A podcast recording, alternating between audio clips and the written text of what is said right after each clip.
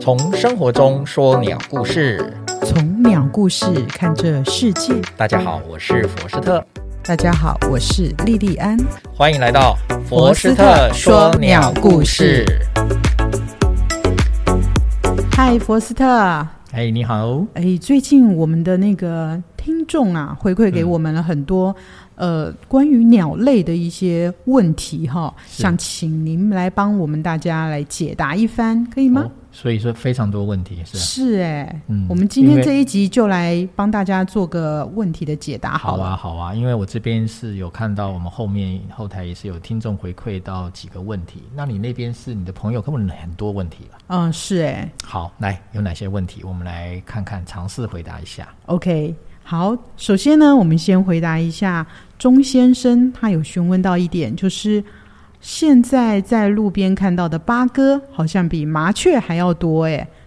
可以帮我们回答一下这个问题吗？哦，麻雀比八哥多的问题哈、呃，这个应该是说个人感受嗯啊、他觉得他家附近看到的八哥比麻雀多哼，，对，似乎有越来越多了，但我们不能，我不能否认这个事实。也就表示麻雀有变少的迹象了，是吗？诶，记得我们之前讲麻雀清零运动有没有？是，我不是有讲吗？英国的麻雀在四十五年到五十年之间是有调查，发现它大幅下降减少，，对这就是调查嘛。对，那我们台湾呢，有没有做这样调查？有的。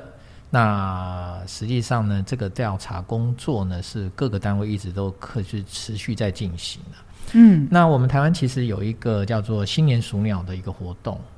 那他们这个团队以前我也有参与过。那这样子的工作做出来，每年每年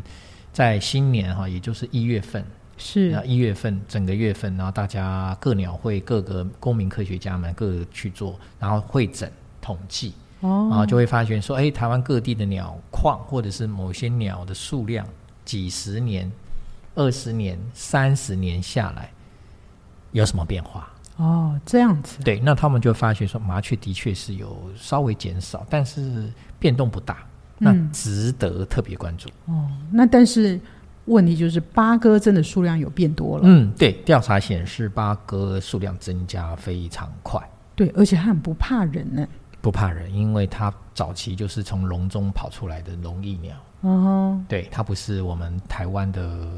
原生种。这样子。对你只要看到路边有很多八哥是黄色嘴巴对哦，黄色嘴巴的都是外来种八哥，有两种，一个叫白尾八哥，一个叫夹八哥，哦这两种最普遍。这样白普遍尾分布八哥对就是尾巴是白色的。哎，其实都是白色的，哦，其实都白色。其实八哥很多尾巴都是白色的，这样。所以它的命名是有一点点不太啊恰当了、哦，因为会会混淆嘛。嗯，对。那其实不止在台湾到处都是，而且在离岛也有了。哦，离岛也有这种外来种八哥了，嗯，已经开始入侵了哈、所以说也蛮麻烦，他们非常的强势，好，那我们真的知道了，现在就是八哥真的数量有在变多对增加当中。没。有错。那接下来是王小姐，她嗯询问、鸟宝宝常常把吃下来的食物，就是鸟妈妈一喂下去之后呢，然后吃下来的食物就马上拉出来了，然后鸟妈妈就会把这些食物吃掉或者丢掉。可是可以吃，为什么要丢呢？这嗯到底是怎么样的一个行为啊？嗯哼，我们先解释一下生物系嘛，哦，大家应该有个生态系统的概念哈、嗯，呃，这个地球上其实没有任何废物，没有任何的废物，没有任何的废物或不都是用，有用的。哎，没有任何的不用之物，对，哦嗯哼那都是有它的生存的价值或者存在的意义。嗯，那你大家不要认为这种粪便我们叫米田共啊，好听一点点都没有用啊，不是哦。它你知也道是有用的。你知道粪金龟吃什么？粪啊为什么叫粪金龟？对啊，对不因为对？因为它就是要分分解对，它其那实个是分粪解。中的那个哎，粪东西其实粪里面也有很多它的有机营养物质是它要的。对那它它们粪金龟是拱那个，就是去推那个牛粪嘛。对，那牛粪去，其实它是要到筑巢啦，倒不见得是吃啦。嗯那也有一些吃。那其实粪便里面其实含有很多物质，你看人呃生物它把它身体可能某些呃排泄物嘛，对可是排泄物不见得都是废物哦，嗯哦，只是当时你的身体可能不需要它把它排泄掉对哦，可是它的它出来的东西可能是某些生物要的，对哦，是这样的概念哈、嗯可是你现在我们回到讲了这个问题，鸟我们会看它观察到很多的鸟，呃，鸟爸爸、鸟妈妈会帮啊、刚出生没多久的小鸟哈、哦，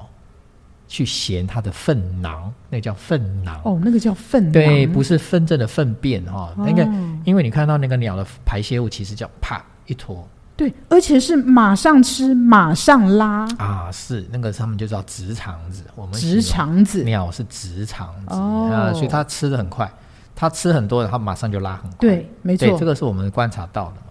那其实很多那个是幼鸟才会有粪囊，像粪包、粪囊，就是一个白色的，像一个膜，对把它的那是刚出生的小鸟才有哦。哦，然后讲到这里还要再补充一下哦，实际上鸟鸟类分两大的小鸟族群，一个叫做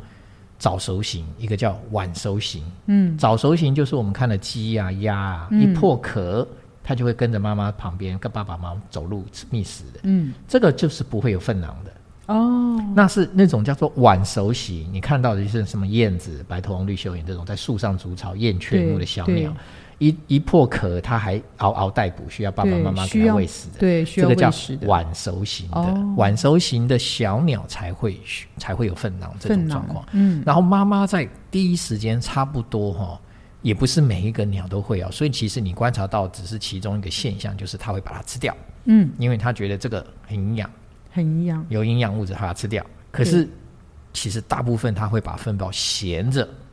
丢丢掉掉，哦，不要在巢位附近，它会丢掉。可是你要知道，在小小鸟成长以后过程之中，对，它是没有办法去衔它的粪便的，因为已经没有粪囊了。它不是一直都有粪囊的、哦，懂吗？那个粪包、粪囊是不是一直存在的？只有那出生那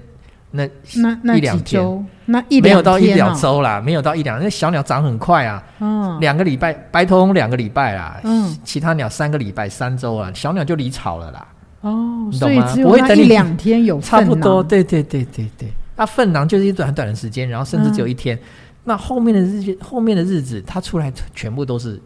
就是就是一体状的，连狗狗哎、那样子嗯这的。样子啊。你说你叫它的爸爸妈妈怎么敢去吃？哎，那它这样子子一样会大便在巢里，吧不？是电跑，不是巢里，是它会把屁股挪到巢外去，把它噗就掉到地上了。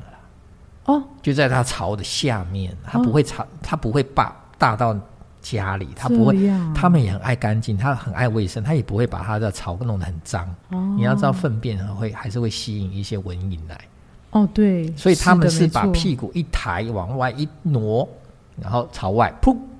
这样啊就，哎，掉到这草种外画去面我倒是没见过。哎，你可以观察家燕就是这样，所以家燕的外面地上都是便便啊。哦，是是哦是，啊，为什么他们要弄做挡板？那个上面都是便便啊。哦，了解嘿了哦，感谢您的解答。不会好，接下来我们是呃回答汤小姐的问题，哎，因为他们家的阳台啊有白头翁来筑巢，嗯嗯嗯嗯，那我们知道，嗯，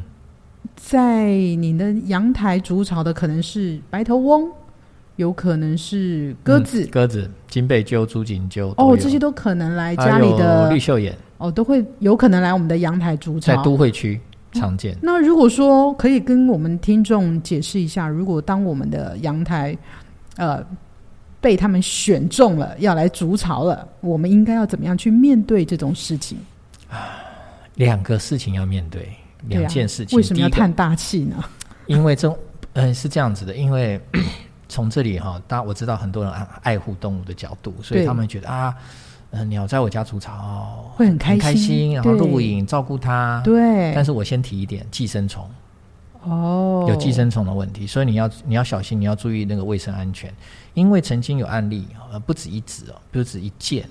那个尤其是鸠鸽科，嗯，我刚刚提到金背鸠、柱颈鸠这种是鸠鸽科对，如果它来你们家筑巢，千万要注意，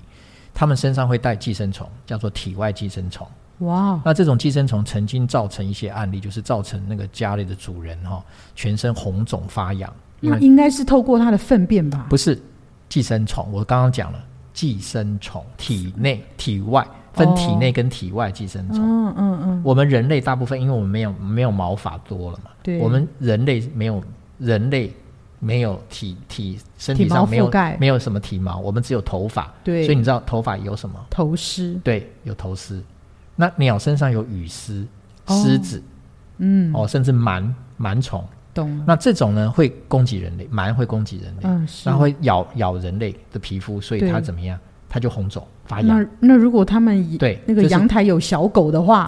就类似，就嗯就类似猫狗身上会有跳蚤，哇，哦那你看不到，你很小，但是太小了，所以你你觉得那个鸟很可爱，可就你靠近或怎么样，嗯或者是你的阳台，你要你要去做消毒哦。哦，那当然，你欢迎我，当然是我们当然是站在欢迎的立场来看待这件事情。嗯，你可以就近观察，甚至家里有小朋友可以做一个生态观察，对很好。但是你一定要注意卫生。那这样子就变成我们要帮他呃阳台的话，我们还是要定期的去清扫，不是先扫而已，不是清扫而已，不是清扫啊我而会已。我会建议哦，尤其是鸠鸽类，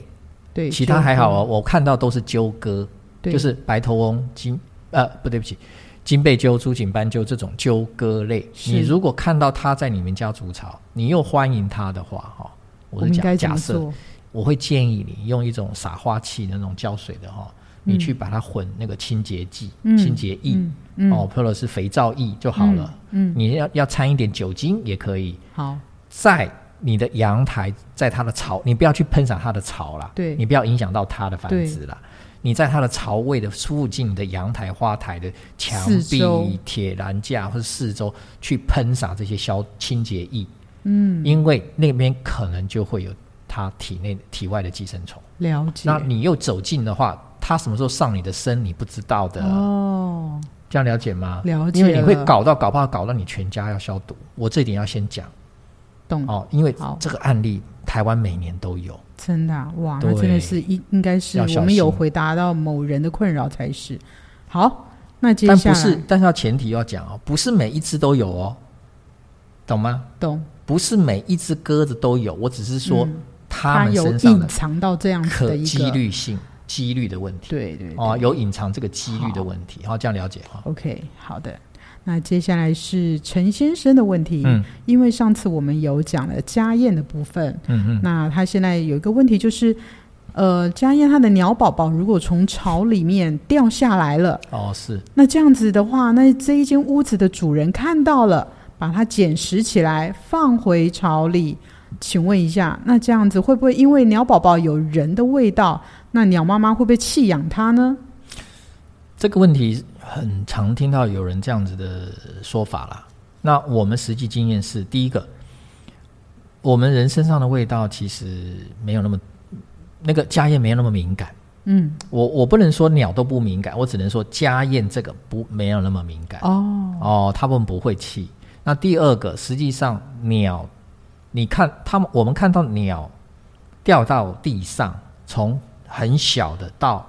学飞的阶段都有。都有，都有，但是我们先把学费阶段排除掉，本来学费就有可能它会技术性落潮，因为飞行能力不好。嗯，那前面一两周很小的鸟根本不会飞，它就掉到地上，怎么回事？对，怎么会？哦对，我知道了，那就是互相